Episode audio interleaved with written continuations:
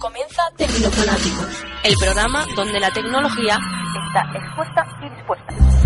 Bueno, volvemos a Tecnofanáticos y como les decía antes, este, tenemos a Gilbert del otro lado de la línea para que nos comente un poco cuáles son las, las novedades de este nuevo iPad que ha salido esta semana. Gilbert, ahora sí nos escuchas, ¿verdad?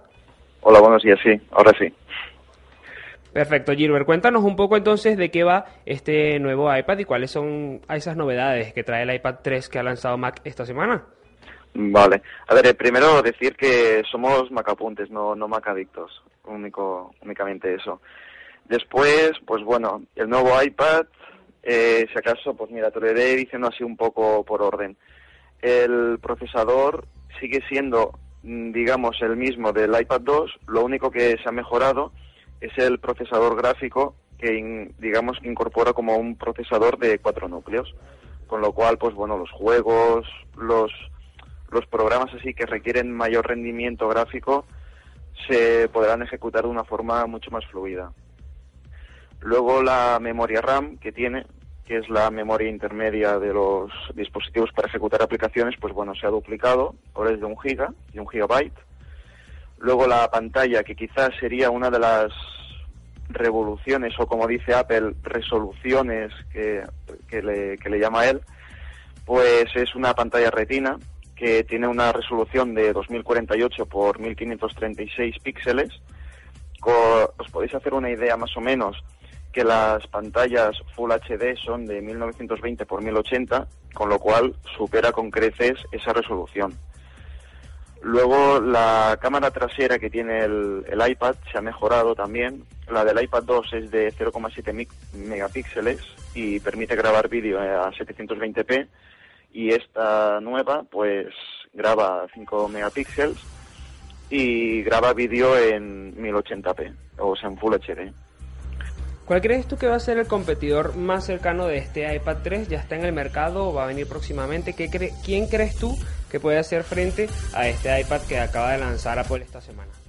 Pues lo mira que te digo que para mí el único competidor que le puede hacer sombra es la nueva versión del nuevo iPad.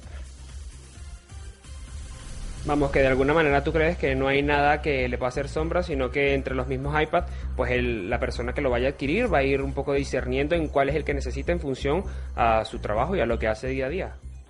Sí, a ver, es que el problema que hay con los otros tablets es el servicio añadido que ofrece Apple, que Apple pues ofrece como unas 585.000 aplicaciones, 200.000 de ellas aproximadamente están diseñadas para el iPad y se le puede sacar muchísimo rendimiento y muchísimo provecho, cosa que el resto de, tablets que, están en el mercado eh, carecen de eso, de carecen de que haya desarrolladores para desarrollar aplicaciones en este sentido.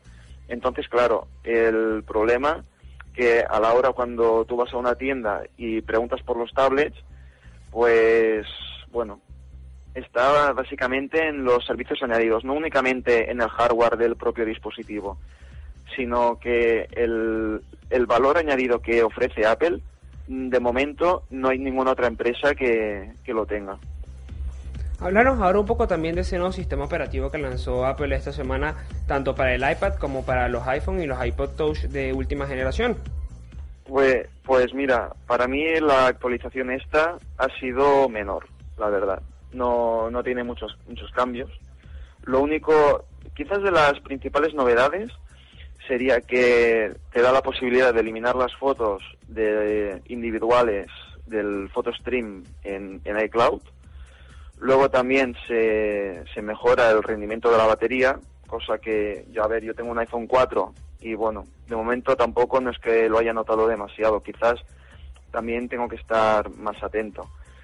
Eh, luego también una de las novedades es que puede detectar múltiples caras con la función de la cámara.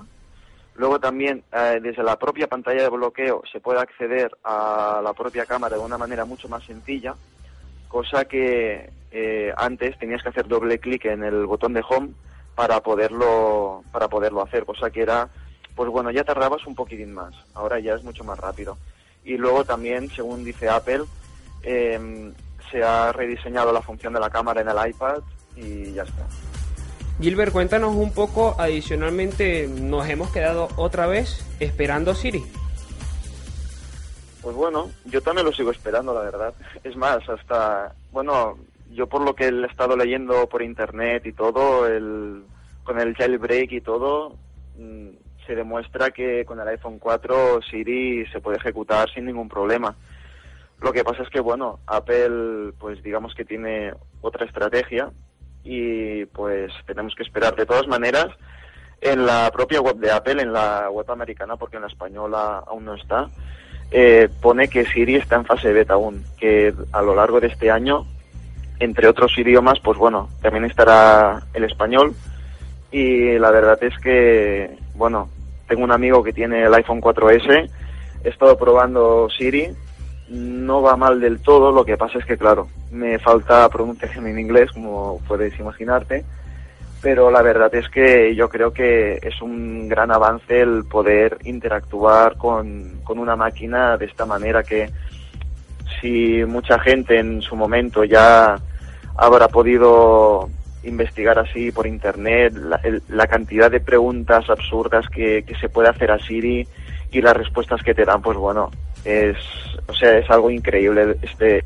Claro, y en este caso también quería ya un poco para ir cerrando yo también lo he probado un poco en inglés y bueno, claro, nos falta un poquito de pronunciación, pero es bastante interesante. Hay preguntas muy cómicas que se puede hacer, incluso te puede decir incluso lugares para esconder o ocultar cosas y creo que bueno, puede ser bastante interesante para quienes lo queramos utilizar de alguna manera, no solamente para encontrar realmente lugares o que nos lleve a sitios, pero también quería preguntarte, estas informaciones y el análisis de estos productos de Apple, yo sé que los podemos ver en Twitter y me imagino que también en Facebook y en algún blog o página web. Cuéntanos un poco cuál es la vía de contacto con vosotros antes de que cerremos justamente esta entrevista.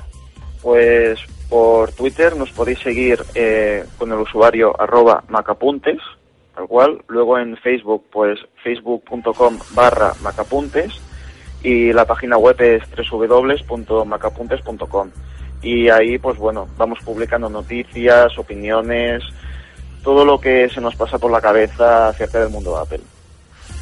Perfecto, Gilbert. Hemos estado hablando entonces con Gilbert, que como han escuchado es de Mac Apuntes. Y bueno, Gilbert, esperamos contar contigo en otras oportunidades para seguir analizando un poco la estrategia de Apple y esos productos, servicios, elíos y algunas aplicaciones que puedan salir. Nosotros vamos a continuar con más de Tecnofanáticos y Gilbert, gracias por haber estado con nosotros. Encantado igualmente.